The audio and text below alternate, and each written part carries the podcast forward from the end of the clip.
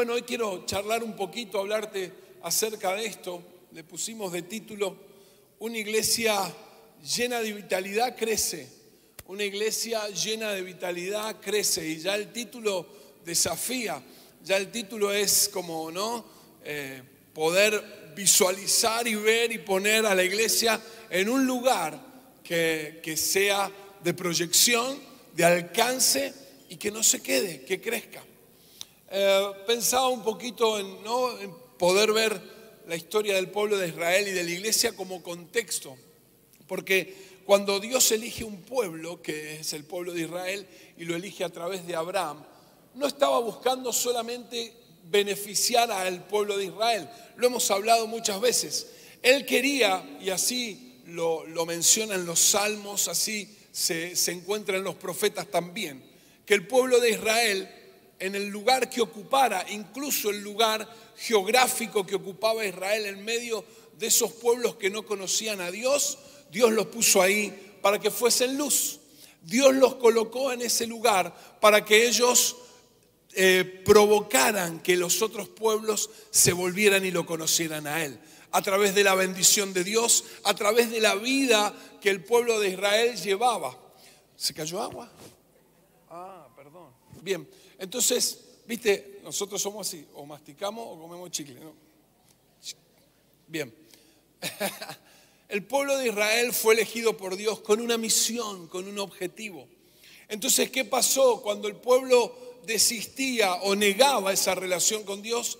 Dios qué hacía? Tomaba a un Daniel, a un Nemías, a distintos personajes tan importantes y lo colocaba en el centro de, aquellas naciones poderosas Recién nos hablaba el pastor Luis acerca de los sirios, cómo sitiaban al pueblo de Israel y así pasó con muchos pueblos. Dios llevaba a su gente al corazón de esos lugares para que allí se diera a conocer que había un solo Dios. Y tomá el libro de Daniel y podés ver cómo un rey pagano, un rey que adoraba a otros dioses, terminaba o tenía que reconocer por la vida de Daniel y por el fruto que había en su vida y por la manifestación de lo que pasaba allí, que había un solo Dios y que había un solo Dios. Lo vemos en Esther también. Bueno, ¿cuántos libros hablan acerca de esto? Y después, después de Cristo, después de la cruz, la iglesia es la encargada de provocar o de llevar y de hacer que el Evangelio corra, se conozca no solo un mensaje hablado, lo hemos dicho, no solo un mensaje eh, en la dialéctica, en el pensamiento, en lo filosófico, en la razón, sino un mensaje que se vive, un mensaje que se camina, un mensaje que todos los días es parte de vos y que donde vas lo llevas, un mensaje de poder, un mensaje que está eh, regido, impulsado por el Espíritu Santo. Entonces entendemos que esta es la función nuestra como iglesia, llevar el Evangelio a todos lados, hacer discípulos, no solo predicar el Evangelio, no solo que la, gente conozca a Cristo, sino también, que más? Que sean discípulos. Ese es el mandato de Jesús para toda la iglesia. Se las hizo a los discípulos primeramente, pero en ellos la representación de toda la iglesia, ir y hacer discípulos predicando, enseñando, bautizando, ¿sí? para que esto sea el reino establecido, instaurado en la vida de las personas.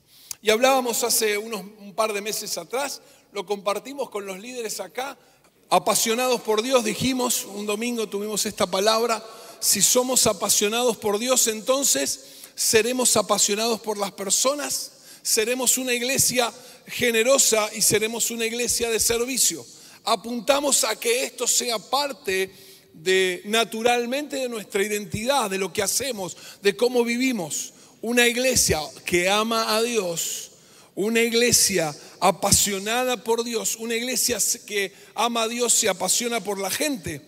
Es una iglesia que ama a las personas. Una iglesia que ama a Dios es una iglesia de manos abiertas, generosa, una iglesia de servicio, una iglesia que ama a Dios, es una iglesia que se brinda sin límites. Entonces esto es para nosotros importante porque es práctico, porque tiene que ver con el Evangelio y porque tiene que ver con la identidad de quien somos, lo que somos y lo que hacemos en Dios. Una iglesia que ama a Dios, ama a la gente, es generosa y sirve. Y entonces pensando en este contexto y en esto que, que, te acabo de mencionar a modo de repaso, vino esta frase y esta idea de una iglesia llena de vitalidad crece. Y entonces tuve que ir a buscar la palabra vitalidad, ¿no? la, la definición, para que sepamos de qué estamos hablando o a qué nos referimos. Vitalidad dice término que se usa para describir la capacidad de una persona para vivir, crecer y desarrollarse. Una persona que es vital, que tiene vida, es porque tiene la capacidad justamente de vivir, crecer y desarrollarse. La, la palabra vitalidad también significa tener energía, ser vigoroso, ser activo. Una persona vital es una persona que tiene energía, que es vigorosa y que es activa.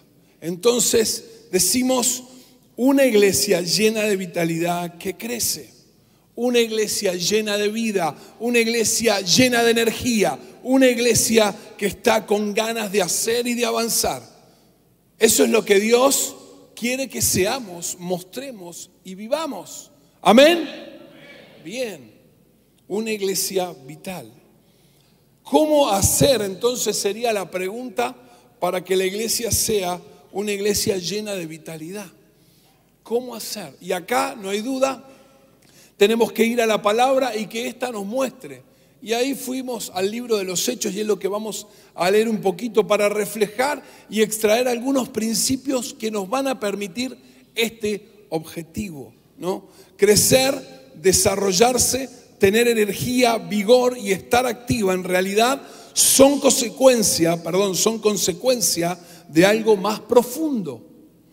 Una iglesia llena de vitalidad es el resultado de parámetros espirituales y bíblicos que van a llegar, llevar perdón, a esa iglesia a tener fruto. Una iglesia llena de vitalidad es el resultado de parámetros espirituales y bíblicos que van a llevar a esa iglesia a tener fruto. Y acá entonces viene la palabra, no es que vamos a irnos a vivir y a hacer y a tomar la metodología o cómo vivía la iglesia primitiva. Queremos extraer los principios que nos sirvan para cumplir este objetivo. Queremos tomar de lo que ahí está para poder revisar, mirar, como siempre decimos, la palabra a modo de espejo que nos permita saber dónde estábamos parados. Hechos 2, vamos a leer el versículo 42 y después el 46 y el 47. ¿Vamos bien? ¿Sí? ¿Con frío? No. Si tenés frío, cruzate al de al lado, pegale otro abrazo y volvé al lugar. Dice el libro de Hechos, hermosa palabra, se mantenían firmes en las enseñanzas de los apóstoles, en la comunión, en el partimiento del pan y en la oración. El versículo 46 y 47 dice, no dejaban de reunirse en el templo ni un solo día, de casa en casa partían el pan y compartían la comida con alegría y generosidad, alabando a Dios y disfrutando de la estimación general del pueblo y cada día el Señor añadía al grupo los que iban siendo salvos. Hacia allá vamos. Ese es nuestro objetivo, que en la predicación de la palabra y en este accionar como iglesia, Dios comience a añadir a tu amigo, a tu primo, a tu compañero de estudio, de trabajo, por el accionar de Dios en vos, por la predicación del Evangelio Dios comience a añadir a tu grupo fe y a esta casa aquellos que van a ser salvos. Amén. Yo creo eso y es el tiempo que viene para, para nosotros, el crecer, el crecer.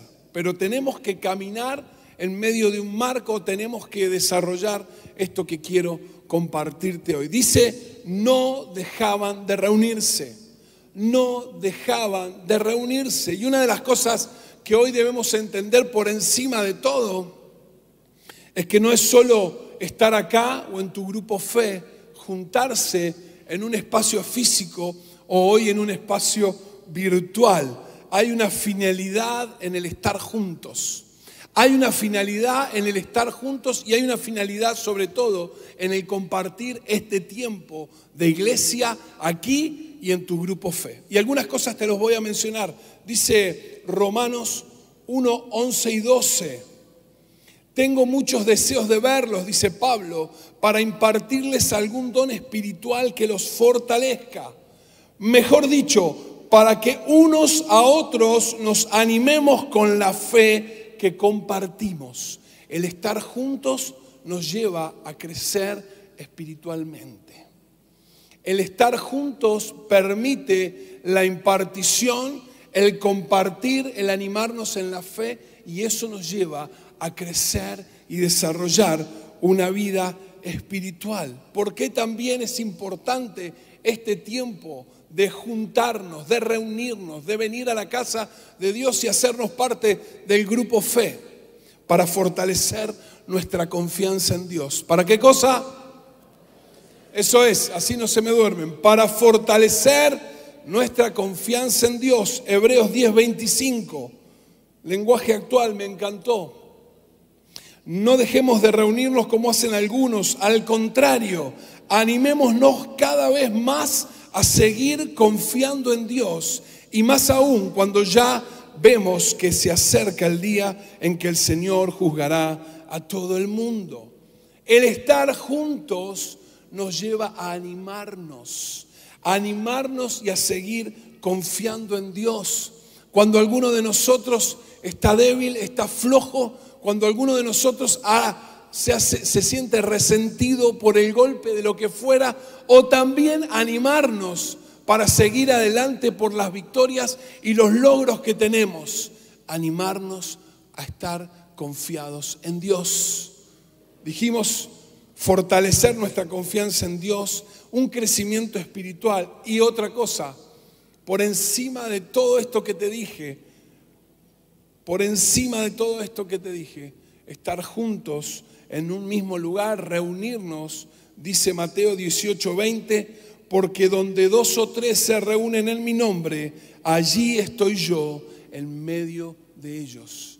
Hay una promesa que es extraordinaria y que no se puede comparar con otra cosa que vivamos. En medio de nosotros vive Cristo. En medio de nosotros se manifiesta el Señor Jesús. En medio de nosotros, cuando adoramos, cuando alabamos, cuando venimos todos juntos con la antorcha de la semana.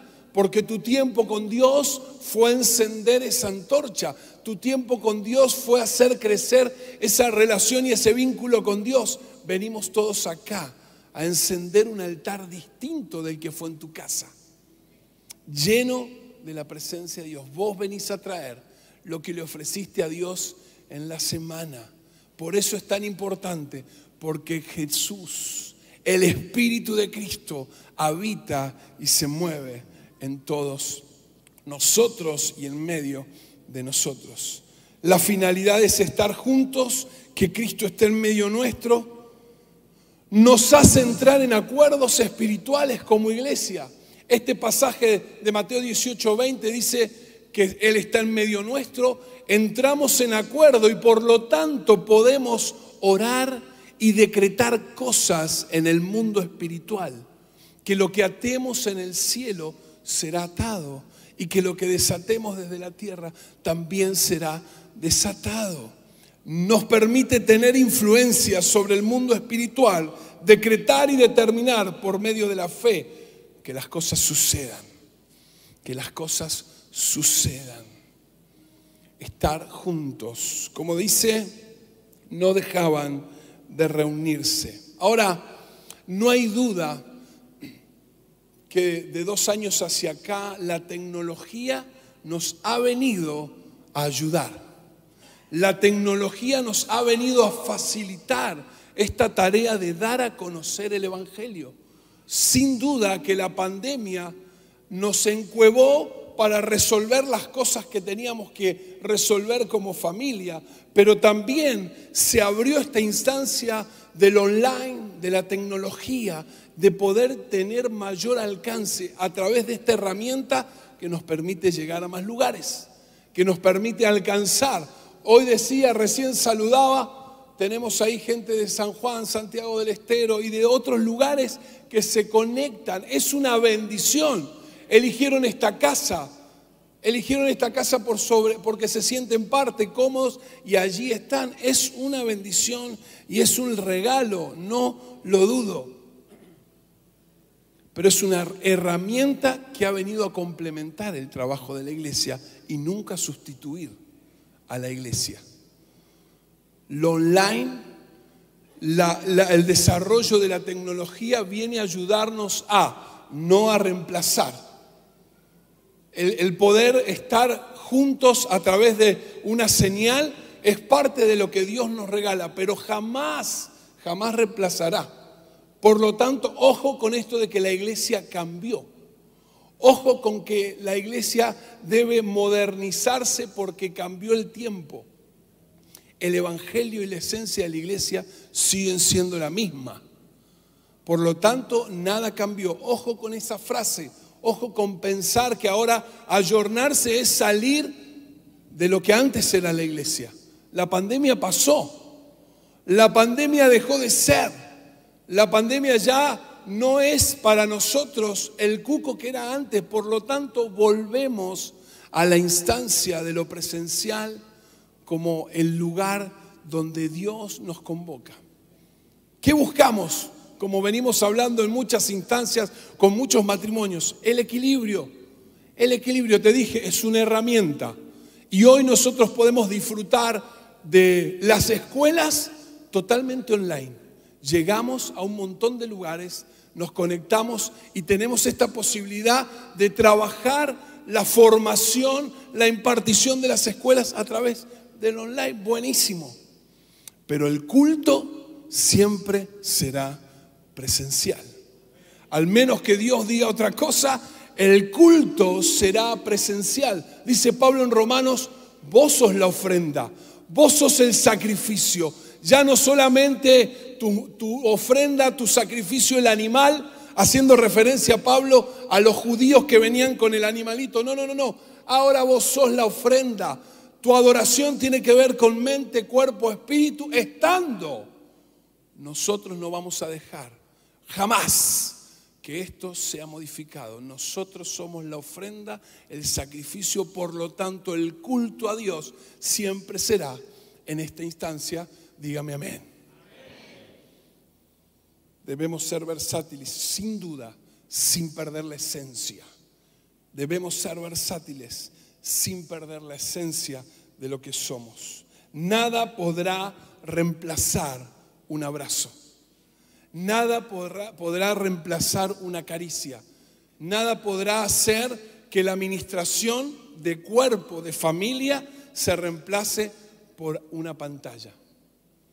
Y entendemos otra vez que aquellos que están lejos disfrutan de esta bendición y Dios así lo ha querido y el Espíritu Santo llega y el Espíritu Santo ministra. Pero para los que estamos acá, en una misma región, en un mismo lugar, Dios nos permite abrazarnos en las cosas y en los momentos difíciles, pero también en las alegrías, darnos un abrazo, estar juntos, compartir las, las victorias y los alcances. Mm. Entonces, otra vez, el equilibrio, presencialidad más virtualidad, lo que tiene que traer, y este es el punto, fruto, fruto, tu grupo fe, desarrollarlo de la manera que la sabiduría del Espíritu te dé. Hay muchos grupos fe que actúan en virtualidad, pero una vez al mes se juntan a comer un asadito. Ahí están las chicas de la pastora Nati, ¿sí o no? Virtual, ahí son 12, 15, todas las semanas se escuchan los gritos de la pastora Nati con las chicas, me voy con las chicas, pero tienen una vez al mes una juntada de unos asados que te los regalo. Más de uno quisiéramos estar parte de la estrategia. Quiero decir sabiduría, revelación, inteligencia de parte de Dios para llevar. Ahora, eso tiene que dar fruto. Lo que Dios te muestre, a cómo hacerlo, a cómo dirigir tu grupo fe puntualmente, tiene que traer fruto. Si estás desde hace dos años metido online porque no querés salir, tenés miedo, son las mismas cantidades de personas, pero no solo eso, no hay crecimiento, no hay instrucción, no hay desarrollo, hay algo que modificar. De la misma manera con la presencialidad, hay algo que modificar y caminar. Amén. ¿Se entendió? Dice entonces esta primera parte, no dejaban de reunirse, no dejaban de reunirse, no dejaban de reunirse. ¿Para qué? Dice que se mantenían firmes, ese es el segundo punto, se mantenían firmes y perseveraban en cuatro cosas y vamos a ir rápido en esto, pero es importante. Se mantenían firmes en la enseñanza de los apóstoles. ¿Qué cosa? Eso, en la enseñanza de los apóstoles. Era para aquel primer tiempo, aquel grupo, aquella iglesia, los apóstoles manifestando y poniendo aquellos principios que les habían sido impartidos y enseñados directamente de la persona del Señor Jesús. Entonces ellos comenzaban a hablar, a predicar, a enseñar, como les dijo Jesús, todas las cosas que yo les enseñé, todas las cosas que me vieron hacer, todo lo que caminamos juntos durante esos tres años, ahora a ustedes les toca volcarlo, impartirlo, hacer que otros lo vivan. Amar a los enemigos, bendecir a los que te maldicen, llevar una milla extra a la carga, el servicio como estilo de vida, ayudar al más necesitado, impartir lo que Jesús les había dado. Y hoy para nosotros pensar en este principio es pensar en la importancia, otra vez, y en la trascendencia de su palabra. Si queremos ser una iglesia llena de vitalidad y que crezca, tiene que ser la palabra siempre, siempre nuestro rector, siempre donde vamos a construir. La palabra de Dios como fuente de vida. Otra vez, la palabra de Dios como fuente de vida. Le dijo Jesús en Juan 15, ustedes están limpios por la palabra que les he enseñado, por lo que les di, por lo que les enseñé, por lo que les impartí. Así como la savia recorre todo el árbol, lleva vida, así la palabra lleva oxígeno y vida a nuestro espíritu, a nuestra alma, a todo nuestro ser. Jesús pretende que nuestras vidas sean vidas de fruto, que permanezca y que perdure. La palabra de Dios es la que provee solidez. La palabra de Dios es la que provee solidez. No podemos prescindir, no podemos dejar de lado, no podemos tomar en menos el aprendizaje y la lectura de la palabra. La palabra de Dios es la que nos ayuda a desarrollar nuestras convicciones. Estamos firmes, sólidos y nada nos mueve a pesar de lo que venga porque estamos plantados en la roca que es Cristo. Y su palabra nos sostiene. Y su palabra, decíamos hace domingos atrás, trae esas promesas que nos permiten caminar con fe con paciencia, con perseverancia, insistiendo en aquello que para nosotros es una verdad. Nada podrá movernos ni hacer retroceder. Se mantenían firmes en las enseñanzas de los apóstoles, en la palabra de Dios. Segundo, compartiendo el pan con alegría y generosidad. Me encanta esto. Para ser una iglesia vital y que crezca, decíamos recién, una iglesia generosa que comparte con alegría, con gozo, con generosidad. Gálatas 6, 9, 10. Así que no nos cansemos de hacer el bien, a su debido tiempo cosecharemos nuestras bendiciones si no nos damos por vencido. Por lo tanto, siempre que tengan, tengamos oportunidad, hagamos el bien a todos, en especial a los de la familia de la fe. Otra vez, perseverar en qué? En la generosidad, en el sembrar, en el invertir tiempo, en el estar para aquel que me necesita, el ser de apoyo, el ser quien pueda acompañar en el momento que fuera. a mi hermano, a un amigo, pero dice en especial a los de la familia de la fe. Grupo familiar de expansión. ¿Cómo se llama? Antes era célula, hoy le decimos grupo fe. Y si bien grupo fe tiene que ver con ir a un lugar donde crece nuestra vida de fe, es una abreviatura de grupo familiar de expansión.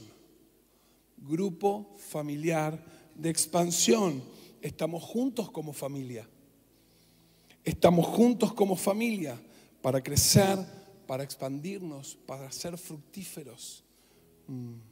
El objetivo mayor de tu grupo fe debe ser que se convierta en un lugar seguro. Y vuelvo a traer la instancia del grupo fe como la, vitalidad de la iglesia, como el, el lugar seguro para nosotros. No es una actividad. La vida de la iglesia y la visión pasan por tu grupo fe. Hoy tu grupo fe tiene que ser el lugar donde vos te sientas anclado, anclada, segura, firme, porque se te enseña, porque se te abraza, porque se te acompaña, porque podés percibir, caminar, disfrutar esto de ser familia. Hablaba esta semana con alguien que me decía, pastor, encontré familia que nunca tuve en esta casa. Familia que me acompañó, familia que me ayudó. Es más, quiero decirte, muchas veces los pastores no nos enteramos de cosas que pasan en los grupos fe y en distintas coberturas de que se le suple, se le acompaña a distintas personas, porque ahí está. Y no porque no quisiéramos saberlo, porque el grupo fe actúa, sale al cruce, es familia, acompaña, da, siembra en el ámbito que fuera. La vida de la iglesia se ve reflejada en los grupos fe. La vida de la iglesia debe verse reflejada en el grupo fe. ¿Qué tesoro más grande se encuentra en esta vida que Dios nos regaló como familia de la fe? Tercero, alabando a Dios y orando, perseveraban la doctrina de los apóstoles en el compartir con alegría y generosidad y alabando a Dios y orando, adoración, intimidad, vida con el Espíritu. Dice Efesios 5, 19 al 20, cuando se reúnan, canten salmos, himnos y canciones espirituales. Alaben a Dios el Padre de todo corazón y denle siempre gracias por todo en el nombre de nuestro Señor Jesucristo. Nosotros somos los que debemos propiciar ambientes y atmósferas de cielo. Está en nosotros hacerlo a través de la oración y la adoración. Pensaba yo cuántos momentos nos engancha y nos agarra en la semana despotricando, hablando, caminando, obviamente la realidad de todos los días. Qué bueno sería, y te invito a que lo hagas, o si estamos juntos, parar ahí donde estás y comenzar a orar. Parar ahí donde estás y comenzar a orar. Que tu lenguaje, que nuestro lenguaje tenga que ver, decíamos la semana pasada, como le pasó a Pablo y a Silas, no con negatividad, no con tristeza, no solamente describiendo lo que está porque está, sino comenzando a adorar y comenzando a poner en nuestra boca una palabra de fe que haga que esa atmósfera, que ese lugar en el que estás cambie, se transforme, venga vida para vos y los que están cerca tuyo. Alabando a Dios y adorando, adorando y orando. Y lo último, y esto es lo que amalgama el resto de las cosas, dice, perseveraban en la comunión. Comunión es coinonía. Y coinonía es compartir, unidad, una estrecha asociación, participación, una sociedad, compañerismo, ayuda de contribución, hermandad. Ahora, la coinonía es una unidad producida por el Espíritu Santo.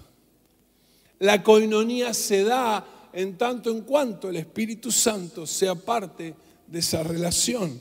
En la coinonía el individuo mantiene íntimas relaciones de compañerismo con el resto de aquellos que son sus cercanos de la iglesia.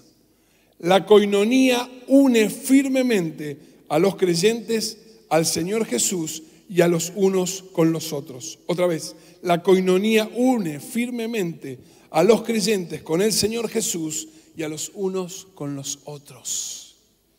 Por eso, para perseverar en la palabra, para no dejar de reunirnos, para adorar y orar y para tener esta capacidad de servirnos con alegría y generosidad, tiene que haber comunión. Tiene que haber comunión, tiene que haber coinonía, tiene que ser el Espíritu Santo el que nos provea de esta. Y vos fijate, termina este capítulo, son los últimos versículos, cuando había comenzado con la llenura del Espíritu Santo, con la llegada del Espíritu Santo sobre aquellos 120 que hoy eran miles y que habían recibido poder, que venía a convertirlos y transformarlos en esto que queremos ser, una iglesia llena de vida que crezca. La motivación, el motor, el impulsor, el artífice fue el Espíritu Santo. No hay otra fuerza que impulse más que Él. Y esta dinámica y caminar estos principios con el Espíritu Santo entre nosotros hizo y hará ahora que, que Dios añada a la iglesia aquellos que van a ser salvos. Aquellos que serán salvos.